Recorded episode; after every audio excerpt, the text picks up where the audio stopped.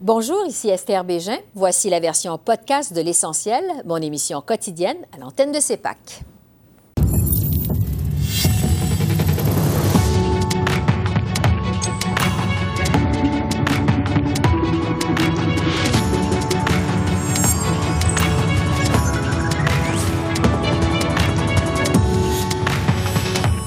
Alors qu'on se prépare à ouvrir les vannes de la vaccination massive au Canada, jusqu'à quel point les Canadiens sont enclins à se faire vacciner?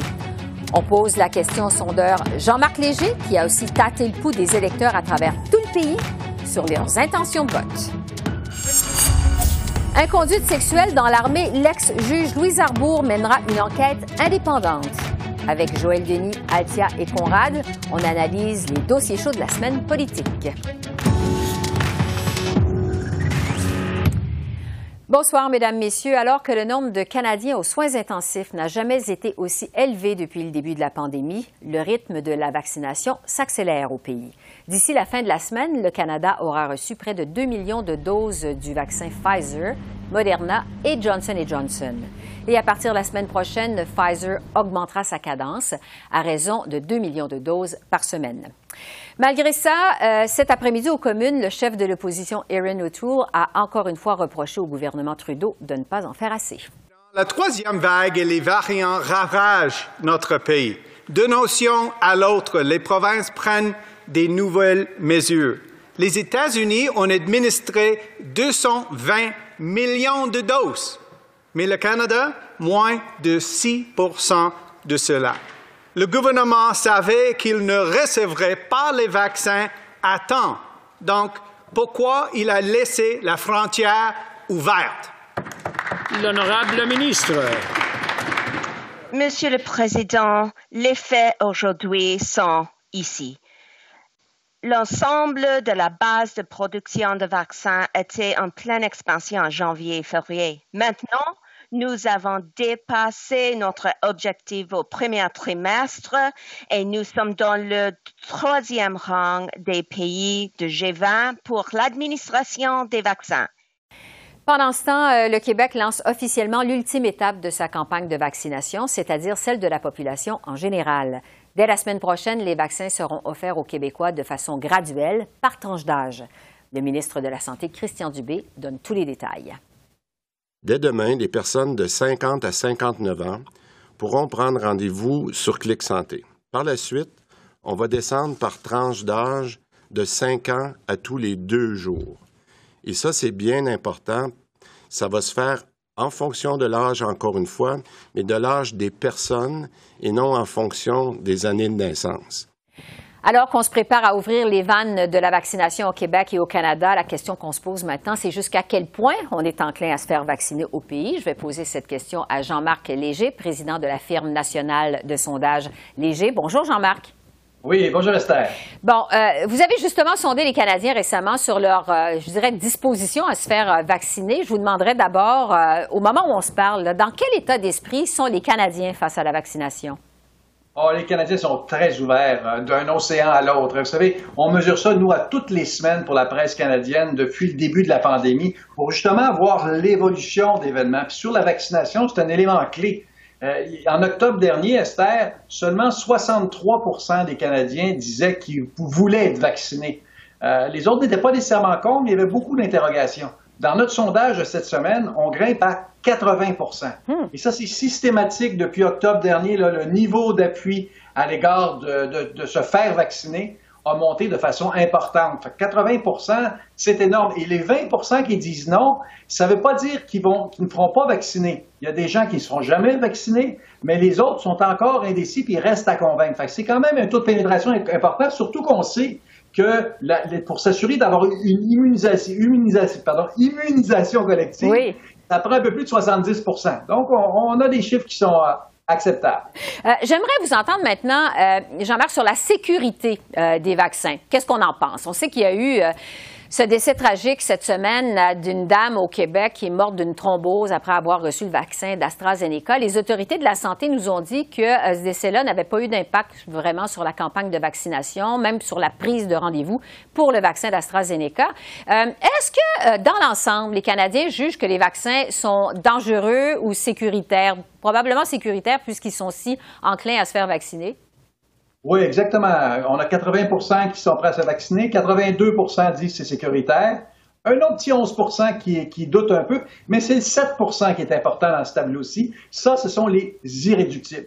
Les gens qui ne croient pas au vaccin, qui ne veulent pas se faire vacciner, qui ont peur pour leur santé ou par principe individuel. Il y a toutes sortes de raisons. Il faut les respecter aussi, vous savez, parce que faire injecter un vaccin dans, dans le corps, c'est aussi un choix personnel. Mm-hmm. Parce qu'on a suffisamment de gens pour créer l'immunisation qu'on n'a pas besoin d'insister, ça n'a pas besoin d'être obligatoire, les gens vont, vont l'accepter. Mais ça va être aux États-Unis le problème dans certains États, par exemple américains, où le taux est extrêmement faible, et là, il n'y aura pas le facteur de protection collective, ce qui n'est pas le cas ici euh, au, Canada. Donc, euh, un 7% et c'est un taux qui baisse, Esther, entre vous et moi, de 1% par semaine. Ah, donc il y a de l'espoir que ah de plus en plus, on va avancer dans la pandémie, plus les gens vont vouloir finalement revenir à une vie normale et se faire vacciner. Euh.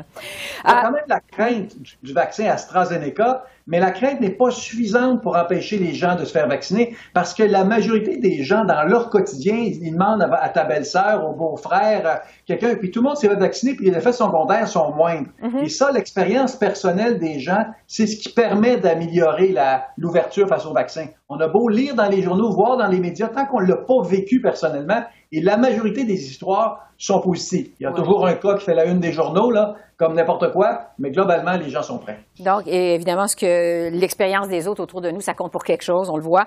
Euh, il y a un autre aspect euh, de la COVID que vous avez sondé, euh, Jean-Marc, qui est particulièrement je dirais, intéressant, mais plus difficile à jauger, c'est l'impact sur la santé mentale. Ça fait 14 euh, mois qu'on est plongé dans cette pandémie, 14 mois de consignes sanitaires, d'absence d'interaction sociale. Jusqu'à quel point ça finit par se faire sentir sur la santé mentale des Canadiens? On a vraiment un Canada divisé en trois. Vous avez 36% des gens qui se disent en excellente santé mentale. Vous avez, puis vous avez des gens qui ont une, une, une, perception qui sont en bonne santé, mais les deux derniers en bas, là, mauvaise ou très mauvaise, vous avez 23% des gens qui ont une mauvaise ou très mauvaise santé mentale. Hmm. Là, c'est un autodiagnostic. C'est pas le psychiatre ou le, médecin qui est allé à la maison des gens, c'est comment les gens se, euh, le ressentent.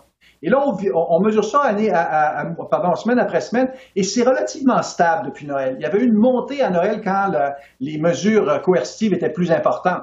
Le facteur, c'est que derrière ça, ce qui est inquiétant, ce sont les jeunes.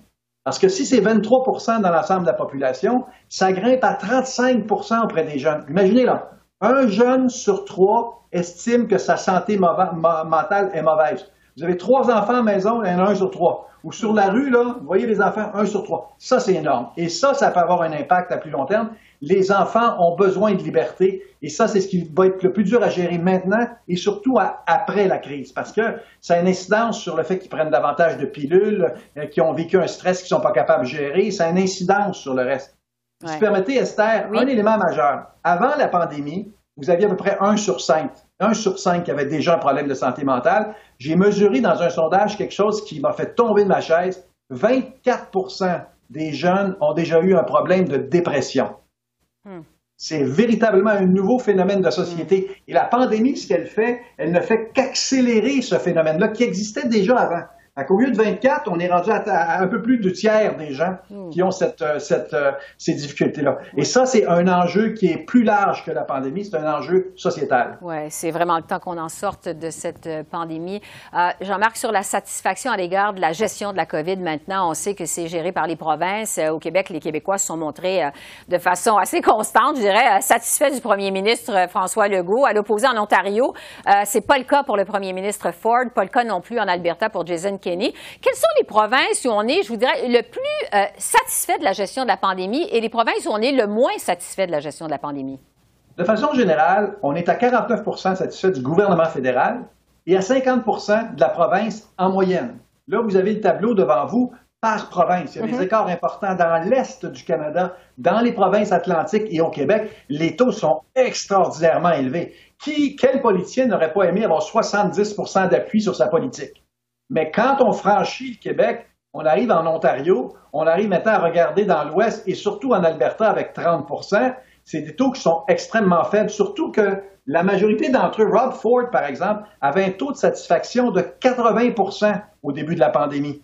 Il a perdu des points tout au long de la campagne et là, avec la, la, recrudescence des cas et de la troisième vague en Ontario, les données sont de plus en plus négatives. Euh, donc, ça se gère beaucoup moins. Donc, le Québec va bien. Le Québec est satisfait de son gouvernement, relativement plus positif, suivi des provinces atlantiques et de la, la Colombie-Britannique. Ça, c'est les trois endroits où on gère bien. La difficulté principale est en Alberta, suivi de l'Ontario et des prairies. Donc, il y a plusieurs Canada et plus les gens réagissent de façon différente selon la, région du pays. Mais forcément, c'est lié aussi au nombre de cas et aux, difficultés, des, au nombre de morts qu'il y a eu au Québec. Le Québec a été heurté très, très fortement au début de la première vague. Maintenant, la deuxième vague, c'est l'Ontario. Oui, c'est ça, et c'est très difficile pour euh, Doug Ford. Euh, pour terminer, Jean-Marc, tant qu'à vous avoir avec nous, euh, bon, avec le budget de la ministre Freeland qui a été sans surprise adopté aux communes, les rumeurs d'élections ce printemps à l'échelle nationale, au pays, sont définitivement écartées. Mais ça pourrait être partie remise à la fin de l'été ou peut-être à l'automne, alors qu'on va être plus avancé justement dans la vaccination au pays. vous avez aussi pris le pouls des Canadiens à ce sujet-là. Quelles sont les intentions de vote actuellement à l'échelle nationale? à, l'égard des partis? C'est relativement stable. Hein. Le Parti libéral a 34% Il a perdu un ou deux points au cours des dernières semaines. Euh, et il avait obtenu, si on s'en rappelle, 33% aux élections de 2019. Donc, le score qu'il a obtenu, c'est le même aujourd'hui. Les conservateurs, ont perdu des points. Ils, étaient, ils ont eu 34% sous Andrew Scheer à l'élection de 2019, sont à 28% aujourd'hui. C'est pour ça qu'on n'a pas d'élection. Hein? Parce que pour les conservateurs, c'est, ça sera une difficulté d'aller en élection. Mhm. Le NPD fait un peu mieux euh, que dans le passé et on sous-estime aussi la popularité de Jack Metzing, qui est très populaire comme chef de parti. C'est le seul qui est plus populaire que son parti. Le bloc relativement stable, quelques points perdus au Québec, et le Parti vert, ben là, c'est toujours une interrogation. Pour les sondeurs, on a tendance à toujours les surévaluer entre les élections. Puis rendu aux élections, ils perdent, euh, ils perdent des voix. Donc, vous voyez, ce que, ce que ça dit, c'est qu'on aurait les, mêmes résultats qu'actuellement ou peut-être une meilleure performance en termes de sièges pour le Parti libéral. Donc, l'opposition n'est pas pressée de se lancer en élection, surtout que le peuple ne veut pas d'élection à, ce moment-ci. Il préfère attendre à, l'automne prochain. Mais c'est un gouvernement minoritaire qui dure en moyenne 18 mois depuis le début de l'histoire du Canada. On a dépassé les 18 mois. Mm-hmm. Donc, tôt ou tard, à mon avis, à l'automne, on sera en élection. Il faudra voir, parce que, bon, on est évidemment dans un contexte de gouvernement minoritaire. Vous le dites, si les libéraux espèrent redevenir majoritaires euh, au terme de la prochaine élection, euh, bon, on le dit que la majorité, on le dit depuis le début, ça va jouer au Québec et en Ontario, évidemment. Euh, je vais terminer avec, avec ça rapidement. Quel est le portrait de la situation, des intentions de vote actuellement dans les deux provinces? Où ça va jouer cette prochaine élection, le Québec et l'Ontario? Au Québec, la, question est assez particulière parce que les libéraux obtiennent plus que la dernière fois, 36, et le Bloc un peu moins à 29. Il a obtenu 32% Donc, vous voyez, là, ça, joue à quelques sièges, mais la bataille au Québec est véritablement entre le Bloc et le Parti conservateur, à, l'extérieur de Montréal. Mm-hmm. Donc, plus les conservateurs montent, plus le Bloc descend. Fait que ça touche pas beaucoup le Parti libéral à ce moment-ci au Québec. En Ontario, ben, toute la clé est là. Dans le 905, euh, le Parti conservateur a chauffé le Parti libéral et encore là, avec des résultats comme celui-là, ça joue serré aussi. C'est pour ça qu'on joue à quelques sièges hein, dans une élection. Il n'y a personne aujourd'hui, Estelle, qui peut prédire ce qui va se passer, sauf de dire que ça va être une élection serrée. Il y a une seule différence. C'est qu'Andrew Scheer n'était pas un homme sympathique. M. O'Toole l'est davantage. Quand les projecteurs vont être sur Erin O'Toole, on va découvrir le vrai personnage. Et ça, il y a toujours un élément d'incertitude dans l'élection. Et celui qui est nouveau a toujours un avantage. Hmm. Donc, M. Trudeau, M. Singh, M. Blanchet étaient là la dernière fois, alors que M. Toole, c'est vraiment la, la, wild card, la carte euh, qu'on ne peut pas prédire. Euh, comment il va réagir à l'élection. Donc, encore une fois, ça va être une élection que les sondeurs et les médias vont adorer, Esther. Effectivement, et on va très certainement s'en reparler d'ici les prochaines élections, de cet effet peut-être au Tool et autres euh, effets dans cette campagne électorale. Jean-Marc Léger, c'est toujours euh, très instructif de vous entendre, président de la firme de, de sondage national Léger. Merci beaucoup. Au revoir. Il y a des suites aux histoires d'allégations d'inconduite sexuelle dans les forces armées canadiennes. Le ministre de la Défense, Arjit Sajjan, a confié à l'ancienne juge de la Cour suprême, Louise Arbour, la tâche de mener une enquête indépendante sur la façon dont l'armée gère ses plaintes d'inconduite sexuelle. Cette nomination de Louise Arbour, ce sera justement notre premier sujet d'analyse avec Joël Denis, Altia et Conrad. Bonsoir à vous trois. Bonsoir, Esther. Euh, Louise Arbour, évidemment, c'est une femme qui est très crédible, mais c'est une deuxième enquête indépendante d'une juge de la Cour suprême après l'examen de la juge Marie Deschamps en 2015 sur ces cas d'inconduite sexuelle dans l'armée canadienne. Altia, je vais commencer avec vous. Euh, est-ce que cette nomination de Louise Arbour, ça va être suffisant pour mettre fin à cette crise politique pour les libéraux? Non.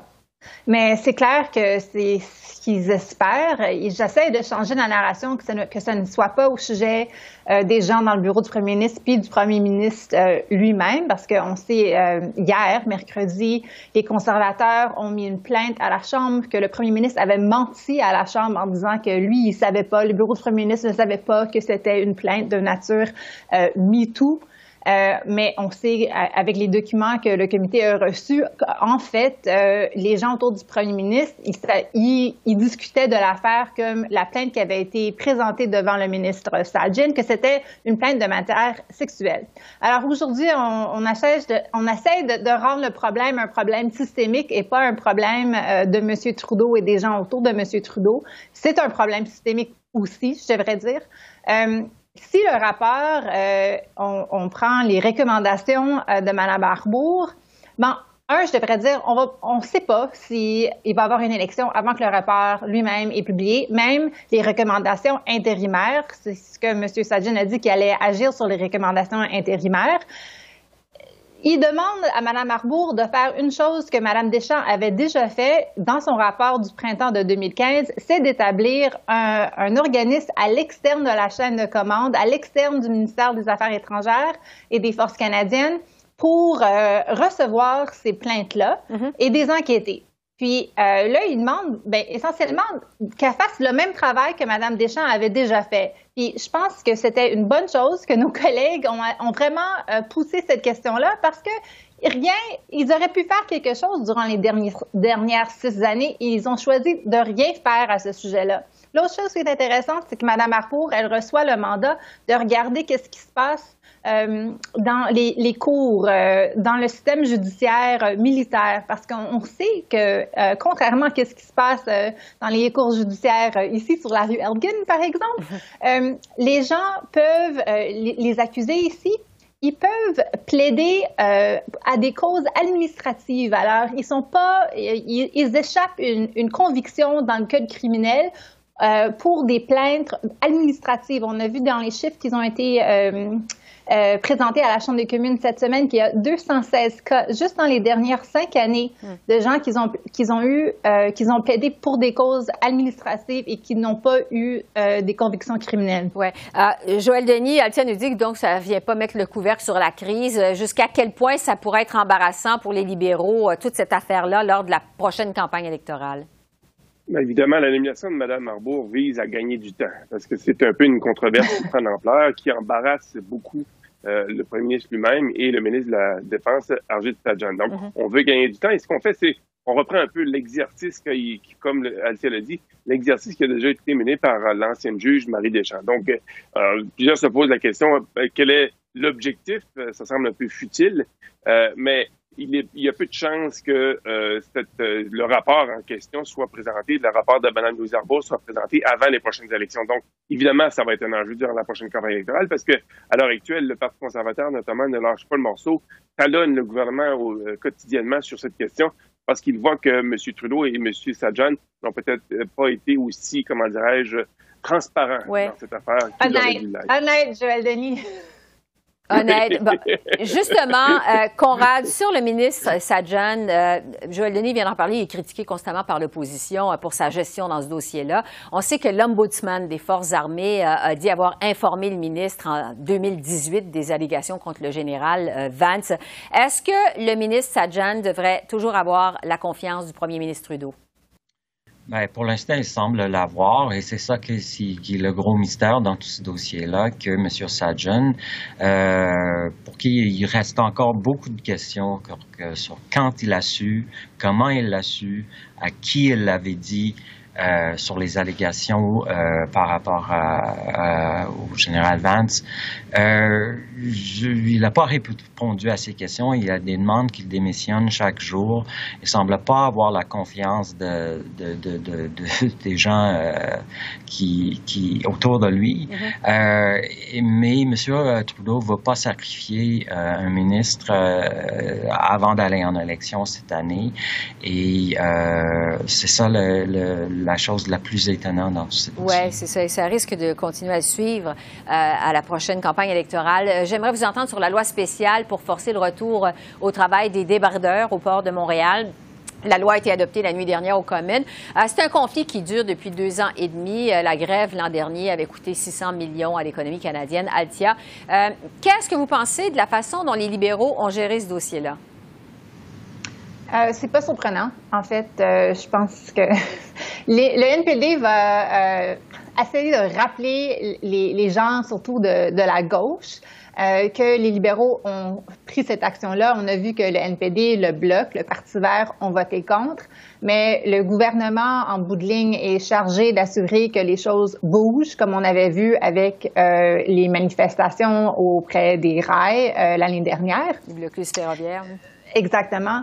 Euh, la ministre du Travail, Philippe Nontassi, euh, elle a mentionné dans, durant, le débat dans la Chambre des communes hier soir que si la grève continuait, ça coûterait à l'économie 40 euh, à 100 millions de dollars par semaine, mais aussi que c'était maintenant une question de vie et de mort parce qu'il y a beaucoup de, matériaux médicaux nécessaires à, répondre à la pandémie qui, est bloqué. Mm-hmm je vais dire que je suis probablement certaine que même si on n'était pas en pandémie, le gouvernement aurait, aurait pris euh, la même décision, euh, mais c'est pas surprenant. Oui, euh, Conrad, ça fait quand même, je le disais d'entrée de jeu, deux ans et demi là, que ce conflit-là dure. Les négociations jusqu'à maintenant n'avaient strictement rien donné. Est-ce que le gouvernement Trudeau a quand même trop tardé avant de finalement intervenir? C'est une question difficile parce qu'il faut donner euh, une chance à la négociation. C'est toujours le cas. Je sais que ça dure depuis longtemps, mais mm-hmm. finalement, il a mis ses culottes et il a décidé de gouverner.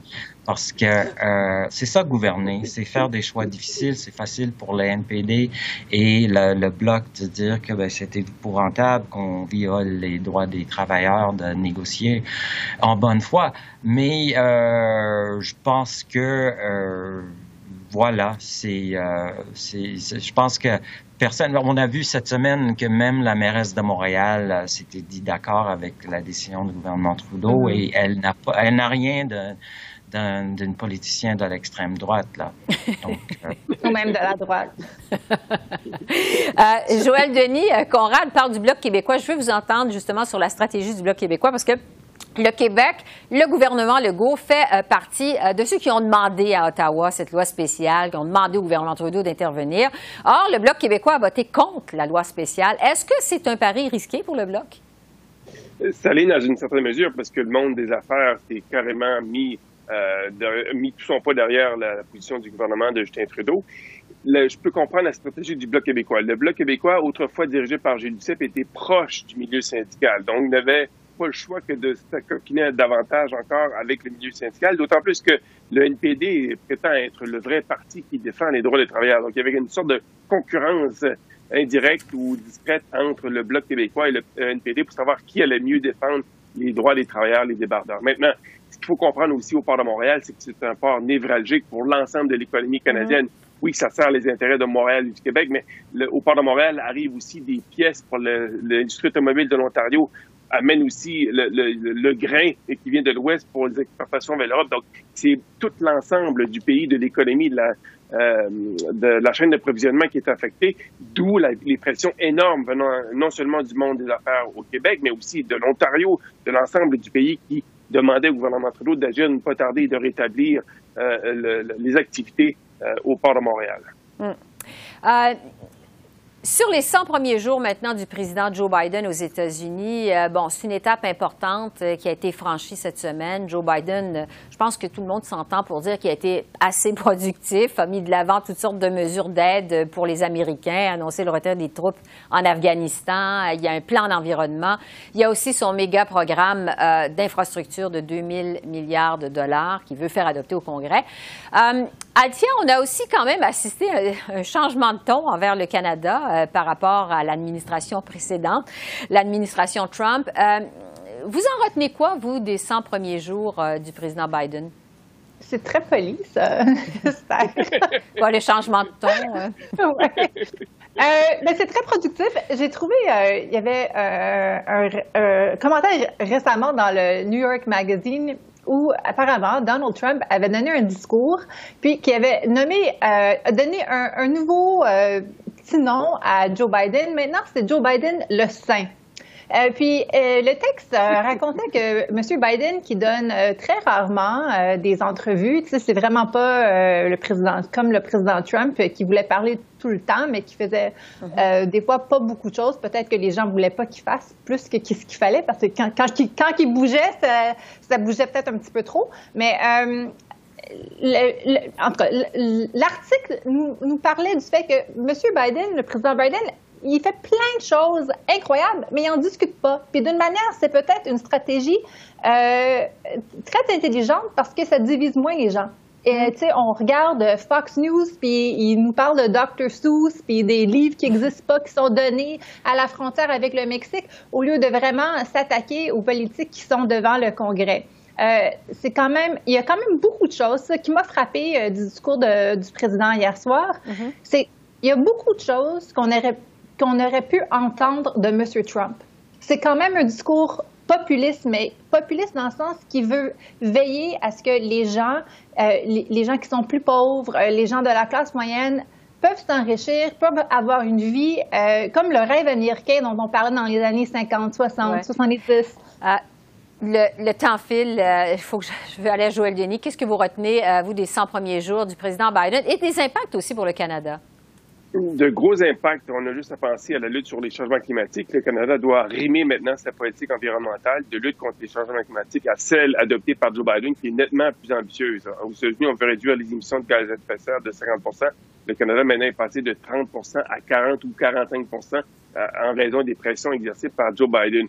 Autre élément important, c'est que sous Joe Biden, on veut augmenter maintenant les taxes des grandes corporations. Ça va avantager probablement le Canada parce que le taux de taxation va de redevenir sous la barre de ce qu'il est aux États-Unis. Ça peut donner un avantage concurrentiel aux entreprises canadiennes. Donc, il y a beaucoup de bonnes choses qui émergent maintenant de Washington depuis l'arrivée de Joe mm-hmm. Biden au pouvoir.